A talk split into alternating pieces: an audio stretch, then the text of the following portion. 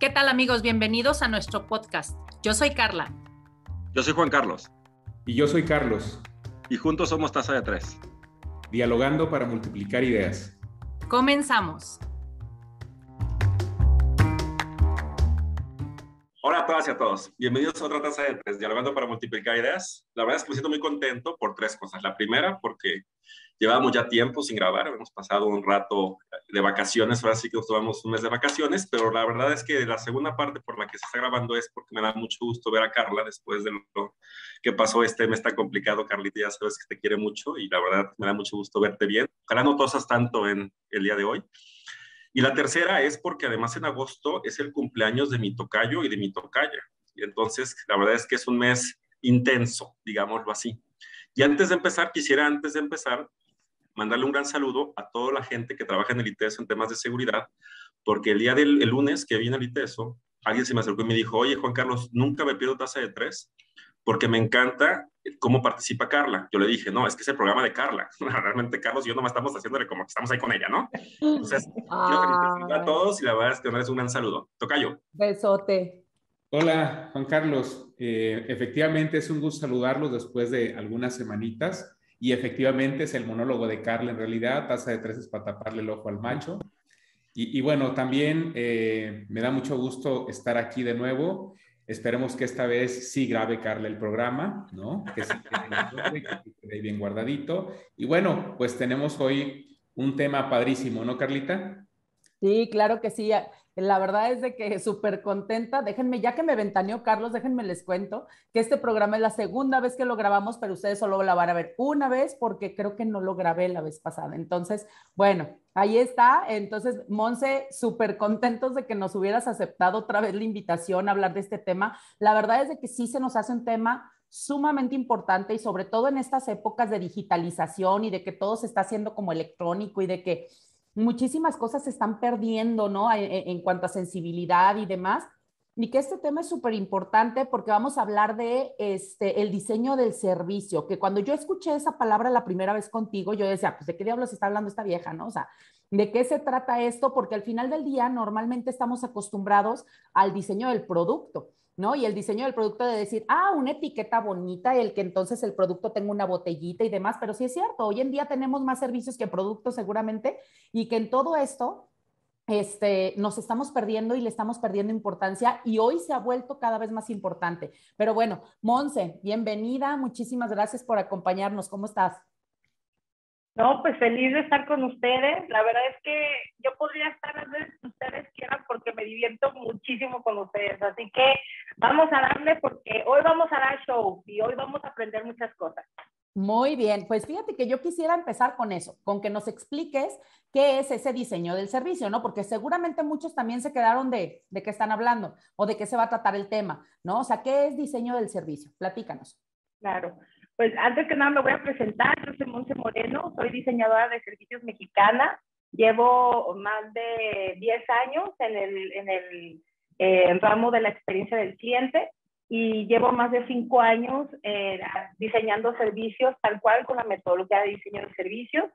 Soy miembro y consultora de la Service Design Network, es la asociación a nivel internacional, a nivel global eh, los diseñadores de servicios somos un movimiento que viene a revolucionar la forma en que conectamos, que hacemos negocios, inclusive la forma en que el ser humano se ve a sí mismo dentro de la sociedad como un servidor.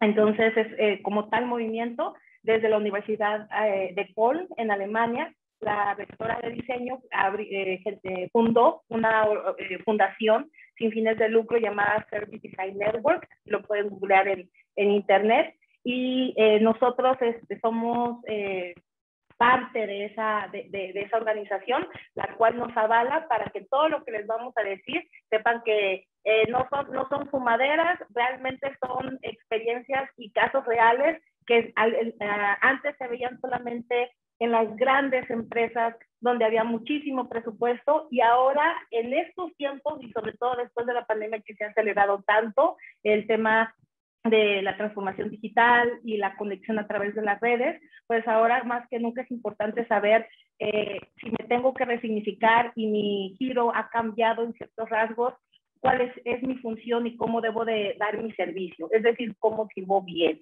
¿no? Este, bueno, yo trabajo en Business Geek, Business Geek es una consultoría de diseño estratégico donde todo las, eh, todas las empresas que nosotros incubamos, así como todas las empresas con las que trabajamos, lo, resolvemos problemas complejos a través del diseño de servicio.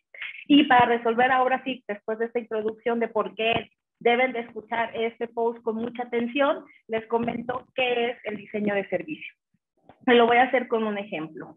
Eh, usualmente, si tú eres un empresario, si tú eres un emprendedor, si eres un gerente o es decir, trabajas en algún lugar, así sea freelancer, eh, usualmente lo que pasa es que cuando contratas a, a algún proveedor, el proveedor de marketing, el de diseño de interiores, el del sistema del restaurante, por ejemplo, el sistema operativo, el que te va a hacer tu sitio web. Cualquiera que quieras colaborar contigo te va a preguntar de qué va esto. ¿Cuál es la misión, la visión, los objetivos? ¿Cuál va a ser tu propuesta de valor, tu modelo de negocio? ¿Cuáles son, qué tipo de servicio vas a dar y qué es lo que te va a hacer diferente?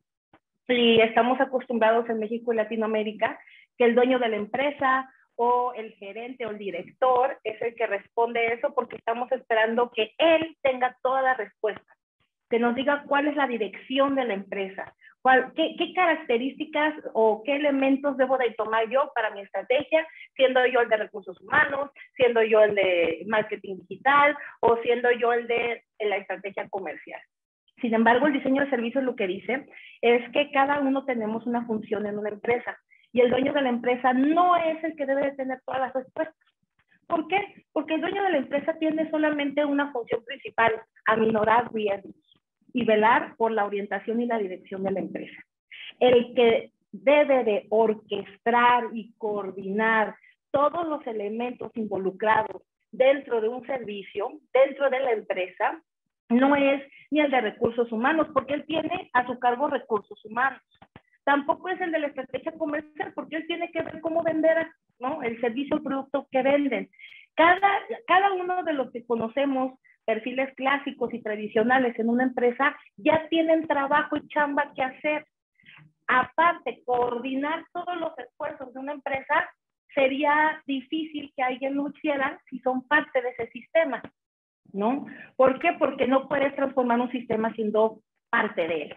¿no? Entonces, se crea eh, desde hace 20 años, eh, conforme fue evolucionando la economía en la que nos, eh, nos encontramos, conforme las tecnologías de la información fueron evolucionando, se fue identificando una necesidad, que era quién va a ser el orquestador si ya cada uno tiene un instrumento musical ya el del cello ya está listo, ya el piano está preparado. ¿Quién debe de tener la batuta? Usualmente el ego del empresario, de la empresaria, dice, yo, yo soy el líder, yo es mi dinero, yo tengo que ser el que se decide de qué color va a ser cada cosa y yo debo ser el que tiene la última palabra. Sin embargo, en, esta nueva economía lo que se dice es no, no, porque así como el cliente no tiene la razón, tampoco el dueño del negocio tiene toda la razón. Debe haber alguien que, que, su trabajo sea justamente coordinar todos estos elementos para que el, servicio tenga sentido para el cliente, para que todo se conjugue desde la perspectiva del cliente.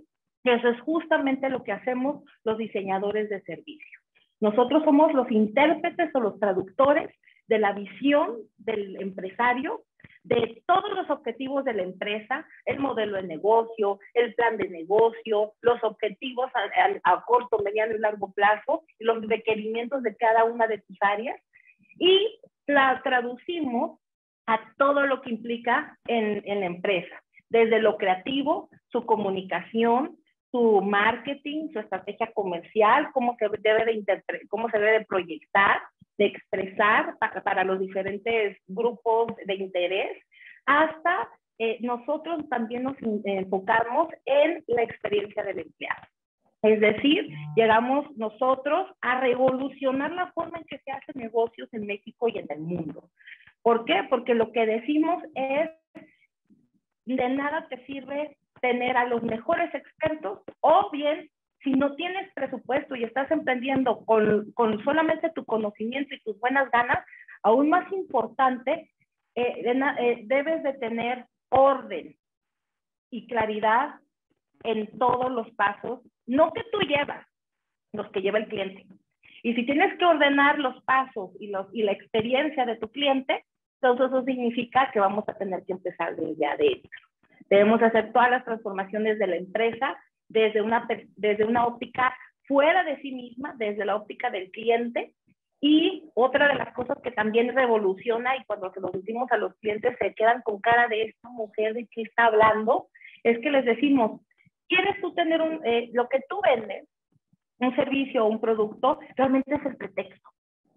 Eso tú no, no, no es lo que vendes. Lo que vendes es una experiencia. Lo que vendes ahora más que nunca es algo intangible. Entonces, eso de pronto los pone en un, pánico escénico a, todos los involucrados, porque levante la mano quien educaron para gestionar, administrar y acrecentar activos intangibles. No, entonces... Los tangibles. Ni los tangibles, todavía no superamos los tangibles y ya estamos hablando de intangibles, ¿no? Entonces, cuando llegamos al cliente, al, al cliente le decimos, mira, fíjate que como tu modelo de negocio no es el producto que tanto conoces o el servicio que llevas años estudiando y especializándote para ser el mejor abogado, el mejor contador, el mejor doctor, eso está padrísimo, pero zapatero a su zapato. Tú trabajaste para entregar un servicio, pero tú te especializaste en el operativo. No es suficiente saber el operativo es necesario saber ese operativo, cómo lo vamos a entregar de tal forma que sea una experiencia digna de recordar y digna de, aparte de vender, porque los buenos clientes y los clientes satisfechos son los clientes que recomiendan y se convierten en tus mejores vendedores. Y es ahí cuando los clientes nos dicen, ay, perdón, dime. No, no, no. Oye, Monse, fíjate que eh, ahí con eso que me estás diciendo te interrumpo porque me gustaría que a lo mejor profundizáramos en un par de cosas. Primera, dijiste algo muy interesante, se empezó con grandes empresas y luego creemos que pues yo eso lo veré ya que sea este, todo un corporativo, ¿no? O sea, no, no, no, o sea, desde, desde en qué momento es idóneo empezar a meter temas y conceptos de esta naturaleza para poder hacer crecer tu negocio. O sea, ¿para quién va dirigido realmente? Tú decías ahorita, para todo tipo de empresas, y entonces cuestiono y, lo pongo, ¿no? Desde alguien que está solito, o sea, él solo vende y él solo hace, esa es una. Y, y a lo mejor te la voy a conjugar con varias porque van en el mismo sentido. La otra cuestión que comentabas era el tema de, del involucramiento de varias personas, ¿no? Justamente tenemos un montón de gente que a veces se involucra en lo que nosotros hacemos, en lo que nosotros eh, otorgamos y demás, pero estas personas tienen visiones diferentes. Me imagino que el tema del servicio va en crear una sola visión, ¿no? O sea, y el, y el alinear esas visiones. Y, y, por supuesto, el cómo involucras eh, o, o, qué tanto se deben involucrar de manera interna las personas que trabajan en la empresa para que esto se logre. Súper bien, voy en orden y si se me olvida la última, después ya me, me echan un La primera, ¿para quién es esto? Para todos los que vivan en la, en la economía de la experiencia es decir, todos los que estamos respirando ahorita. ¿Por qué? Porque hace 20 años cambió la economía, el ser, la familia humana, nosotros como seres humanos hemos pasado por varios cambios de economía, desde la, que se basaba en la agricultura hasta este, la anterior, que es, la que todos crecimos de bebés, que era la del servicio. Era en, en, el servicio, pues que era lo, lo que siempre escuchábamos en el fondo, personalización, todos los servicios eran personalizados, ¿no? Eh, este, pagar por características específicas, que la entrega sea lo más importante. Ahora lo más importante en esta economía, que les digo, estamos nosotros, en, eh, por eso es difícil de identificar de las viejas prácticas, las nuevas prácticas, cuáles son las prácticas que yo debo de aplicar o de qué se trata este asunto, porque nosotros nos encontramos justamente con un pie atrás y un pie adelante y estamos nosotros siendo el puente, ¿no? En otros países ya están más que superados la, la economía pasada. En México todavía estamos en esa transición. Eh, ¿Qué implica la economía de la experiencia? Y lo que les comentaba, cualquier modelo de negocio lo que sea que quieras vender, lo que sea que quieras promover, servicio, producto o tu profesión, tu carrera, porque también tu carrera es un, un servicio que estás entregando, eh, se, se convierte automáticamente en un modelo de negocio por las características de la competencia en el mercado. ¿Cuáles son estas? Que te obliga, por ejemplo, a conectar a través de una marca. Punto número uno, ese ya es un intangible. Cómo se gestiona, cómo se acrecenta, en fin, muchísimos elementos. Por eso aquellos emprendedores o aquellas empresas que, eh, que, que subestiman la importancia de la marca, cuando llegan con nosotros a Business Geek, inclusive, por ejemplo, así sea servicios de marketing, nosotros no tocamos una, una, una marca que no esté registrada o bien que por escrito de, ponga, pues ahora sí que para que genere conciencia el cliente, por escrito tiene que redactar una carta diciendo, a pesar de que yo sé que en el terreno donde yo voy a invertir mes con mes lo que te esté pagando, esa inversión yo sé que la estoy tirando a la basura, porque estoy invirtiendo en un terreno que no me pertenece. Y debe ser que algún día esta construcción que llegue a ser una casa de tres pisos y una mansión en unos años, porque el esfuerzo a lo largo del tiempo siempre genera resultados, puede ser que llegue alguien más y me diga muchas gracias por invertir en mi terreno, te puedes ir por favor y si no dejas de usarlo, te demando. Porque el negocio, no importa que tú tengas el know-how, no importa lo que tengas, sin la marca, cómo sigues relacionándote con la gente. Fíjate, Monse, platicábamos la vez pasada para tratar de entender un poquito, para tratar tal vez de bajar un poco más la idea. Yo decía la vez pasada, porque bueno, no se grabó, pero en ese momento me vino una aspiración y entendí. Yo tomé como referencia el modelo Disney, un poquito el tema de la, de la, de la intención, de, porque puede ser que, ¿qué es este modelo de la experiencia? Yo lo entendí de esa manera, o sea, porque mucha gente decir, ¿cómo, ¿cómo es el tema de la experiencia? Yo lo que entendí era como el tipo modelo Disney, un tipo también el modelo del Circo de Soleil, por ejemplo, que son son marcas que se, que se registran, pero donde tú como cliente, a final del día, vives la experiencia y después consumes todo lo que te quieren vender. Pero lo interesante es que desde que te incorporas o ingresas a ese espacio ya controlado por esa marca, como que lo que, lo que realmente te genera es la intención de participar o experimentar y formar parte de la marca y eso genera resultados. Es más o menos por ahí, ¿no?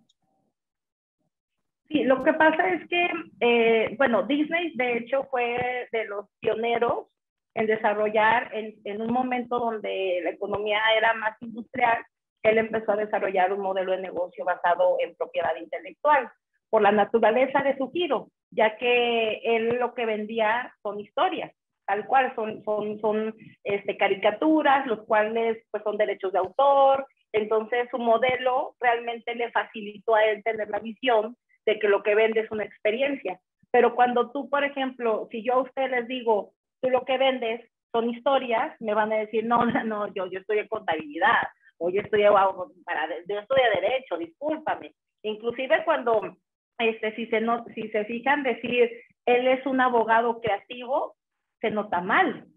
Él es un contador creativo, pensamos mal. En México la creatividad relacionada al profesionalismo tiene aún denotaciones muy negativas. Entonces, este, cuando nosotros le decimos a, a, alguien que quiere poner un, un, emprendimiento de cualquier índole o si ya tiene una empresa familiar, y le decimos tu modelo de negocio es como el de Disney, no ven ese paralelo porque, porque realmente solo, lo único que ven es ¿de qué me estás hablando? O sea, yo no voy a contratar botargas para que reciba mi cliente, ¿no? Entonces, este, más bien a lo que iba, eh, siguiendo las preguntas que me hizo Carla, ¿no? Em, aquí el tema es que, ¿qué pasa, por ejemplo? Vamos analizándolo, eh, ¿qué pasa cuando alguien emprende y no tiene una marca? Entonces, ¿eso qué significa? Automáticamente te estás decretando que jamás vas, vas a pasar a ser una empresa, siempre va a ser un autoempleo. ¿Por qué? Porque lo que ven, la, el negocio son relaciones y las relaciones son humanas. O el humano eres tú, o el humano es alguien que contrataste, o el humano va a ser la marca. Y eso es lo que hacemos en marketing. a la marca humanizarlo, desarrollar todos los elementos para que el ser humano pueda desarrollarse, desarrollar una relación directa con la marca y así poder en un futuro automatizar las ventas. Dime. Fíjate, Monse, que ahorita que dices eso, me pasó que el Infonavit sacó un flyer, ya es que nosotros tenemos en las redes sociales flyers y demás, saca un flyer con los colores gris, blanco, morado, que son con los colores que nosotros utilizamos para nuestros flyers, y me dice, oye, te, está súper bien esta información, les quedó súper bien, y le digo, no es mía, pero me lo mandó alguien X, ¿no? Y ni siquiera yo la subí en mis redes sociales. Me dicen, es que me la encontré y dije, ah, esa es Carla, ¿no? O sea, o ese es MCN Consultores, o sea, lo ubicaron, ¿por qué? Porque justamente es eso que comentas, ¿no? El empezar a crear ese, ese, eh, eh, posicionar esa marca y entonces le digo, no, esa sí es del Infonavit, esa no la hicimos nosotros, ¿no? Y, este, y, y, es como muy chistoso, pues, cómo empiezan a ubicarte por ese tipo de cosas o ciertas experiencias, por ejemplo, en donde nos han dicho, ah, pasó esta situación que ni siquiera es la marca ni nada que ver, y eso es algo muy particular de MCN Consultores, ¿no? O sea, y digo... Y esto es un gran ejemplo de que la marca no es solamente el logotipo, la marca es realmente la disciplina y la constancia de demostrar que realmente te importa la gente. Esa es una marca. ¿Y a qué me refiero con eso? Una marca es que la constante comunicación adecuada, que esté en el tono, un, tono homogéneo, ¿no? Y el tema aquí es que la consistencia no es un accidente. Jamás en la vida alguien va a tener una marca por buenas intenciones o por un curso de Coursera o de esas plataformas, es imposible que puedas desarrollar una marca con, con ese tipo de conocimientos básicos, que, que, está padrísimo que lo inicien, o sea, de eso a nada, pues hazlo. Pero realmente una marca es desarrollar, crear todo un universo con sus propias reglas, con sus propios, con sus propios fundamentos, con su propio eh, señalética, con sus propias palabras, su propio vocabulario. ¿Para qué? Para que la gente sepa cómo, qué esperan de ti, qué sí se vale y qué no se vale contigo, qué puede, qué puede solucionar contigo y qué no, ¿no? Hasta dónde llevar las cosas. Y más Entonces, en un mundo como hoy de competencia extrema, ¿no? Porque habíamos muchos. Antes a lo mejor la competencia estaba muy localizada, pero hoy con, con el Internet y la globalización, todo el mundo es tu competencia literal y te es más, nomás la googleas y se te salió un mundo, ¿no? Y un mundo de oportunidades, ¿no, Juan Carlos? Que eh, lo hemos visto pues en, con mil cosas, pues incluso cuando buscábamos hasta el nombre de taza de tres, buscábamos y decías, soy bien creativo, como decías tú. Ya encontramos el nombre, lo googleábamos y había 300 más yo lo que decía es que justamente era lo que te iba a comentar exactamente lo mismo, o sea que actualmente hay demasiada competencia, se, abre mucho y aparecer el tema de la marca incluye confianza, incluye ciertos valores que, que, me parece que son los que tienen que trabajar desde adentro y que ustedes son los que apoyan, ¿no, Monse? Claro. Y más allá, yo, yo lo que digo, no, no hay que abrumarnos con la competencia porque pues realmente somos billones de seres humanos, ¿no? O sea, y todos queremos, o, o sea, no podemos estar desquacerados. Desquacerados nos volvemos locos. Entonces, todos vamos a hacer algo y lo seguro más de uno va a hacer lo mismo que tú. Sin embargo, nadie puede ser como tú. Nadie puede ser como tú. Ahí, ahí la clave del éxito, ¿no? Eh, de hecho, justo ayer estaba en una plática con, con un desarrollador de producto.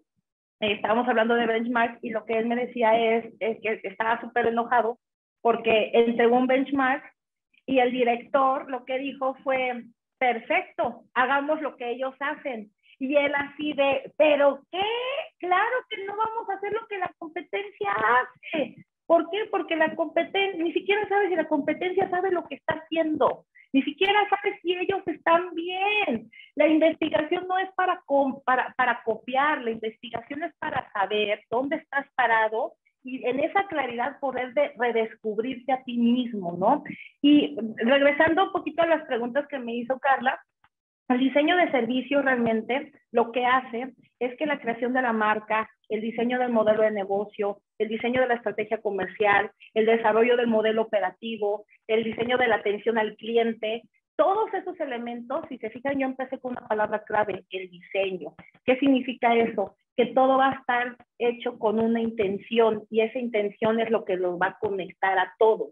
Esa intención es lo que va a generar coherencia y, y sobre todo cuando un cliente reciba, reciba tu servicio a lo largo de, desde que identificó su necesidad hasta que por fin logró resolver su problema, al no haber incongruencias en el servicio, lo que generas es confianza porque recordemos que una, una mente confundida siempre nos va a decir que no. Entonces, el, el, el, un servicio claro, un servicio funcional es la, es la mejor marca, porque la marca promete, pero el servicio cumple. No puede estar la marca y el servicio des, deslocados. Es lo que pasa, por ejemplo, cuando de pronto descubres una página web impresionante, un sitio web desarrollado impecable, las redes sociales maravillosas, hay una, unas dinámicas bien padres y dices, claro, voy a ir con, esta, con este proveedor porque se ve padrísima sus redes. Y llegas con, con esa persona y dices, en la madre me hubiera quedado sin conocerla, porque la verdad es que me, caía mejor esta empresa cuando no, no, fui parte de su, de su crimen, ¿no? Y hay, y hay ahorita, por ejemplo, muchas empresas que como le apostaron las redes sociales a generar una comunidad, están yéndose para arriba, pero tienen un desmadre interno administrativo y operativo que dices, ¿por qué estás perdiendo tu dinero? ¿Por qué tiempo, dinero y esfuerzo le estás tirando a la basura? Y peor, porque una reputación, que es realmente lo que se encarga, de lo que se trata un negocio, de tener una reputación, tanto tu carrera como tu negocio, como tu familia, tiene una reputación, tiene un nombre, ¿no? Entonces, o sea, el nombre es lo único que tienes en esta vida.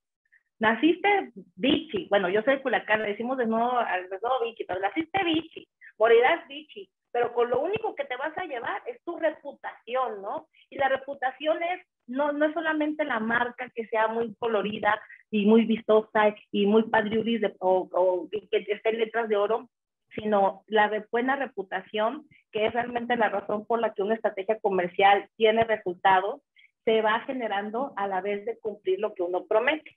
Y me perdonas, Carla, pero ya se me olvidaron todas las preguntas. Te dije que se me iba a olvidar. con lo que, lo que dices. Te, a ver, te voy a hacer una pregunta porque me quedo con una duda. Entonces, además del Club América, ¿qué otra marca sí tiene esas cualidades en, en, México? Ese es un ejemplo de cuando ves una promoción en redes, pues vende, llegas, los conoces y te decepcionas. O sea, es todo. Oye, excelente ejemplo, Tocayo, ¿eh? Se extrañaban, ¿eh? Se extrañaban, se nota. Ya, está padre porque, por ejemplo, en América, ahí tenemos un modelo de negocio complejo. No, ahí tenemos un negocio complejo de, de tantas capas que tiene. Eh, a mí me gustaría, porque obviamente ahorita estamos hablando de Disney, de la América, hablamos de marcas, pero siento que todavía está, eh, falta ejemplificar y aterrizar un poquito más para que la, gente sepa paso a paso realmente qué se requiere para poder emprender o formalizar tu empresa desde la perspectiva del diseño de servicio. Bien, el diseño de las preguntas... Ah, perdón. En resumen, yo te quiero preguntar, porque te has fijado, no, Carla no ha dado chance, ¿no? Juan Carlos, entre que se sacó un screenshot y duró medio programa ahí, y este, que supuestamente estaba congelado, pero en realidad quién sabe qué se puso a hacer, ¿no? Y nos puso ahí la imagen, ¿no? Carla, que no nos deja hablar. Yo nomás, una pregunta. En este, en este trabajo del diseño de servicio, Monse, eh, por ejemplo, ¿hay algo que tú en tu experiencia has podido captar a, los giros de los servicios, de los despachos, por ejemplo, de los contadores o de los abogados, que eh, tú pudieras eh, platicarnos o recomendarnos algo en específico de los, como de los vicios más comunes o de las em, incluso sugerencias más útiles que pudieras darnos? Ah, mira, lo que pasa es que estos giros que son, son parte de los giros más tradicionales, de este, que suceden todos los giros tradicionales, ¿no? Abogados, contadores, inclusive los doctores, que les daba ahorita los, ejemplos. Eh, desde hace 10, de 10 a 15 años, se empezaron los esfuerzos para introducir las tecnologías de, de, de comunicación en las empresas privadas. Sin embargo, eh, creo que los doctores, por el tipo de educación científico que tienen, siempre han visto la tecnología como parte de su operativo, pero no como parte de su, de su estrategia comercial. Inclusive ahorita los doctores están bien sacados de onda porque el tipo de educación que ellos recibieron es que ellos son personalísimos, que si ellos no están presentes, la palomita mensajera de la salud nunca va a llegar al paciente. Cuando realmente en otros países, inclusive ya se dio en, pues, durante la pandemia en México, se vio que teniendo Zoom puedes dar una consulta, ¿no? E inclusive ya hay aparatitos que tú te pones el oxímetro y todos los analíticos se le, le, llegan al celular de tu doctor, ¿no? Entonces, este, que, e, e, ese punto, por ejemplo, siento que el, el giro, toda la industria médica, en cuanto a las áreas tradicionales, es la que más va a evolucionar. ¿Por qué? Porque la humanidad, incluyendo México, ahorita todos estamos muy mortíferos. Ahorita la muerte está muy presente en las comunicaciones y en todos lados. Entonces, todos, si se fijan, hasta los saludos han cambiado. La gente dice, ay, ay, espero que estés bien y con mucha salud. ¿No? Entonces, ahorita todos tenemos muy presente el tema de la salud. La industria médica va a transformarse en, en muy en tiempo récord y les aseguro que este, van a salir muchísimas opciones. Quitando eso a un lado en cuanto a las áreas tradicionales, en cuanto a contabilidad, este, eh, finanzas y, derecho, em, desde hace tiempo en cuanto se ha desarrollado sistemas operativos para los contadores eh, y para los abogados. Aquí hay dos giros. Si tiene que ver con analíticos, si tiene que ver con números, si tiene, y más allá de los números, más bien si tiene que ver con pasos repetitivos, como lo es la del contador, que es realmente hacer el registro este, y de ese registro hacer una interpretación y esa interpretación hacerla presentarse al dueño de la empresa o, al, o al, a los directivos, ¿no? Esa recolección de datos, cuando hay un sistema interno bien, bien interconectado, ya no hay necesidad de que el contador esté haciendo esa, ese trabajo de estar recibiendo, este, contando los recibos, verificando todos los, este, todas las tablas T. Igual con los abogados, hace poco yo fui a una grabación en la UP y la doctora, su, su pitch fue literal de hablando sobre la inteligencia artificial. Y su argumento fue, me niego a aceptar que la inteligencia artificial podrá hacer lo que un abogado.